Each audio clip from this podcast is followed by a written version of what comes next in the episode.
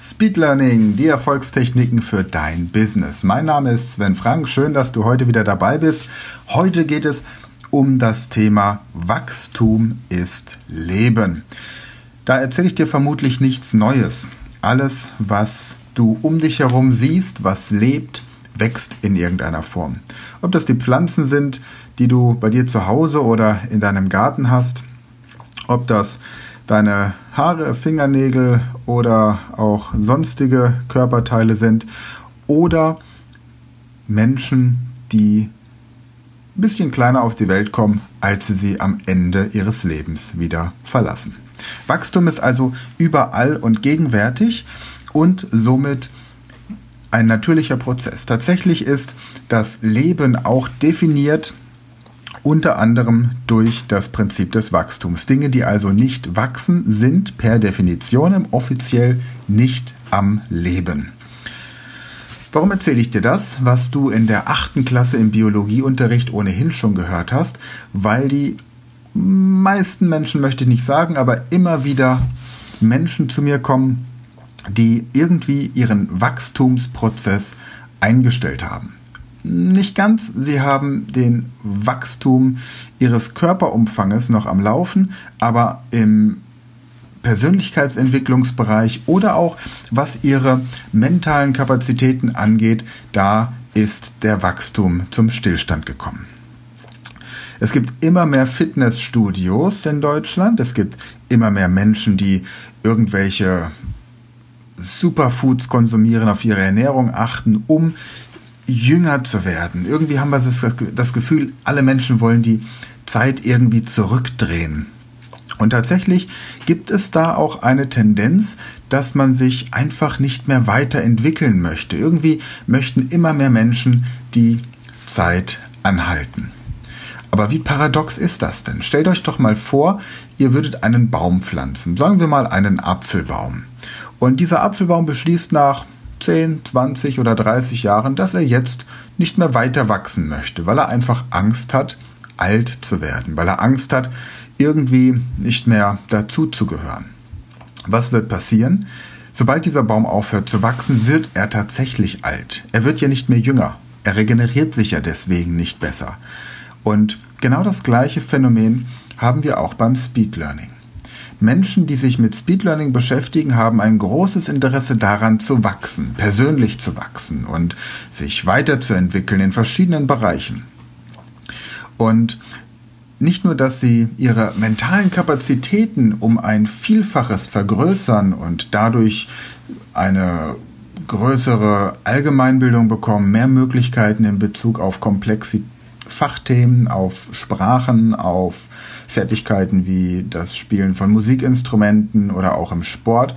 Nein, sie verändern tatsächlich auch ihre Grundlebenseinstellung, weil sie in der Lage sind, mehr Wissen in kürzerer Zeit aufzunehmen und natürlich auch zu behalten, sind sie besser informiert, umfangreicher gebildet und haben im Endeffekt die Nase vorn, wenn es darum geht, wirklich zu wissen, was man tun kann, um nicht das Leben zu verjüngen, sondern um in dem Alter und in den Altersstufen, die noch einen auf einen zukommen, wirklich das Optimum aus seinem Leben rauszuholen.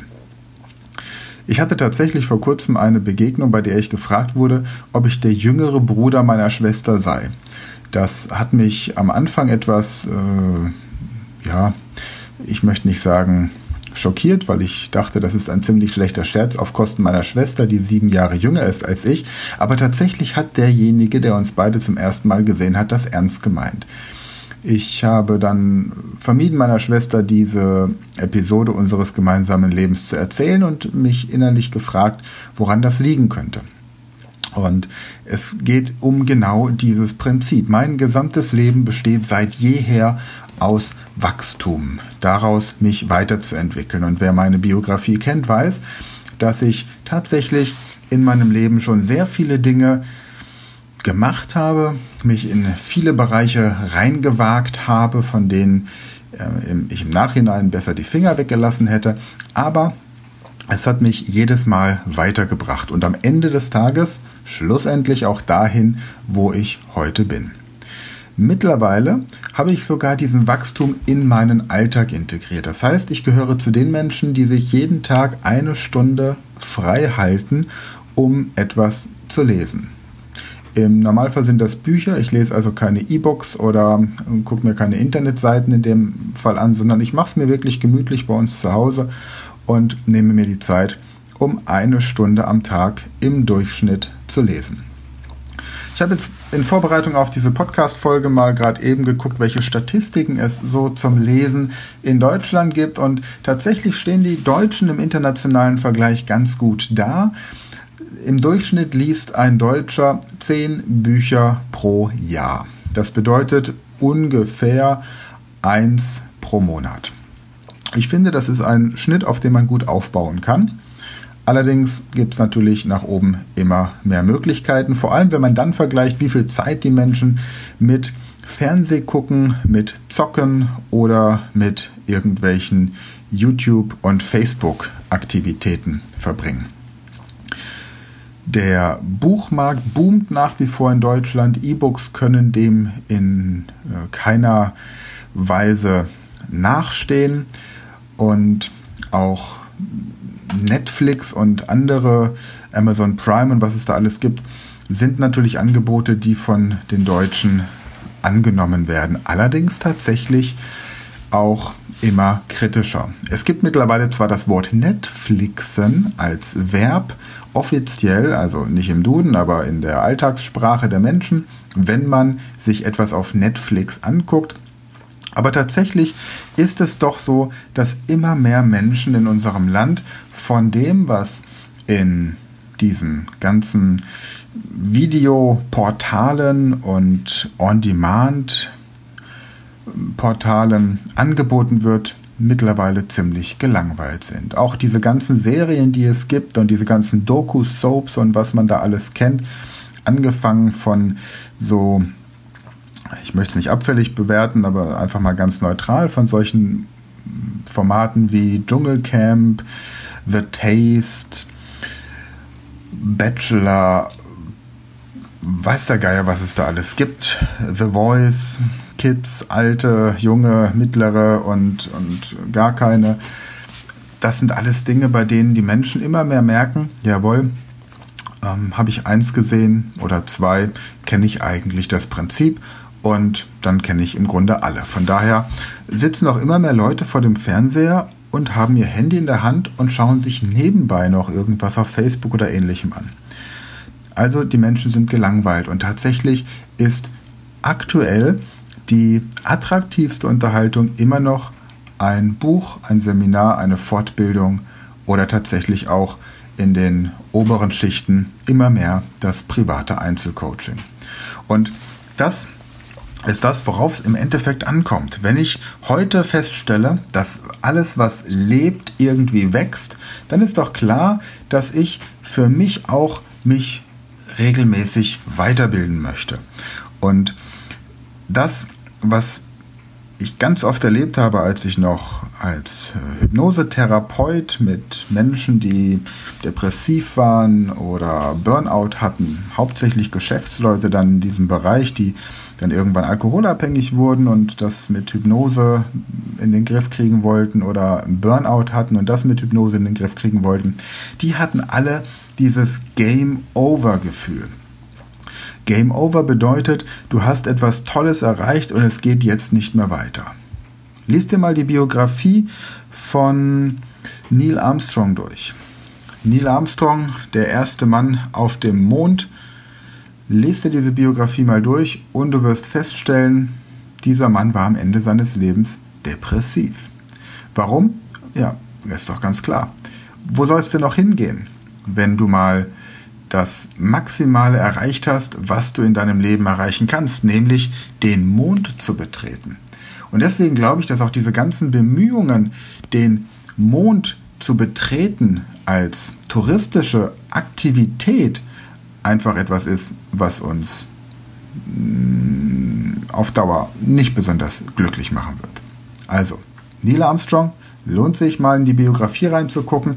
Dieser Mann hat das Maximum erreicht, was er in seinem Leben erreichen konnte. Ich glaube, er war noch nicht mal 40 damals. Also ein extremes Game Over Gefühl. Und wenn du wissen möchtest, wie du Game Over Gefühle, sofern sie für dich eben im Moment im Leben möglicherweise entstehen, überwinden kannst, dann gehe in dich und frag dich, bin ich gerade im Wachstumsprozess, entwickle ich mich gerade weiter oder eben nicht. Und viele Leute, die sagen, sie möchten sich wirklich weiterentwickeln, die finden dann den Weg zu Seminaren, Fortbildungen oder einfach auch wieder einem guten Buch, denn das bringt dich tatsächlich weiter. Wenn du wissen möchtest, wo du gute Bücher findest, geh in die Buchhandlung deines Vertrauens, beweg deinen süßen kleinen Hintern aus deiner Wohnung raus, aus deiner Komfortzone, geh in eine klassische Buchhandlung und am besten eine kleine schnucklige und lass dich da beraten. Sag, was dich interessiert und in den kleinen inhabergeführten Buchhandlungen findest du wirklich Schätze und die stehen nicht auf der Bestsellerliste, sind aber genau auf deine Bedürfnisse dann abgeschnitten.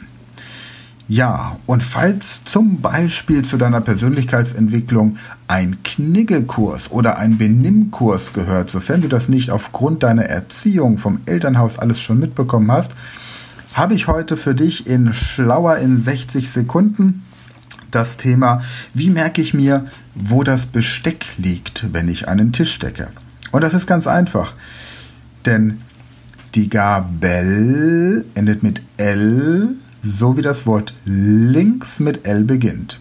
Und das Messer beginnt mit, äh, endet mit R, so wie das Wort rechts mit R beginnt. Also kommt die Gabel nach links, links neben den Teller und das Messer rechts neben den Teller. Und der Löffel, obwohl er mit L beginnt, der passt neben dem Messer auf, dass das Messer niemanden schneidet.